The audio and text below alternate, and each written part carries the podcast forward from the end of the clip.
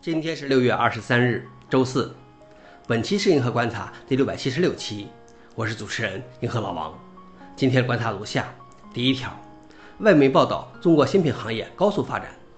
第二条，Rust 有可能在 Linux 5.20中合并；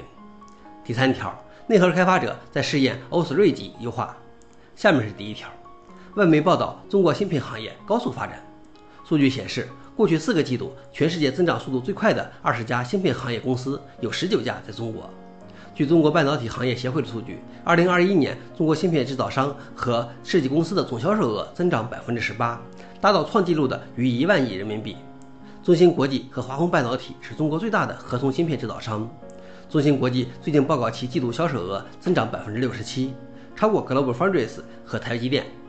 视频芯片设计公司上海富瀚微电子的收入平均增长百分之三十七。他计划进入电动汽车和人工智能领域。集成电路软件工具开发商上海盖龙电子过去四个季度平均销售额增长了一倍。他声称其软件可用于制造三纳米芯片。消息来源：彭博社。老王点评：美国的封锁一时打压了中国企业的增长，但也促进了中国芯片产业的发展。第二条是，Rust 有可能在 Linux 5.20中合并。在 Linux 基金会近日举办的开源峰会上，Linux 兔袜子谈到了 Rust 在 Linux 内核中的可能性，并表示它可能很快就会登陆，甚至可能是在下一个内核周期。目前还没有任何 Rust for Linux 的拉取请求被发送和合并，但很多初始的 Rust 的启用代码已经就绪。上个月发布了最新的 Rust for Linux 内核补丁，使更多的功能得以形成，并完成了更多审查。消息来源 f o r e n i x 老王点评：说实话，Rust 的支持是最值得期待的特性之一了，但是距离 Rust 在内核中普遍使用可能还有很远。最后一条是内核开发者在实验 Osri 级优化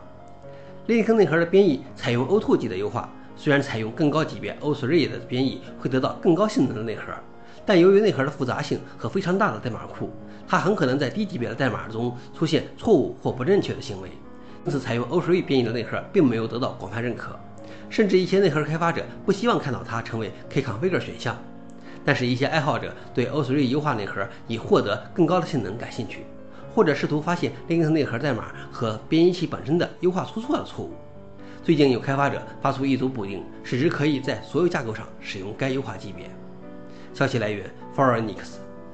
老王点评：一般来说，上游的 Linux 内核开发者对新的编译器功能是相当保守的。只是为了提高性能，而这可能意味着微妙的错误或难以检测的问题。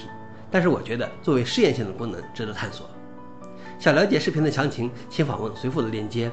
好了，以上就是今天的硬核观察，谢谢大家，我们明天见。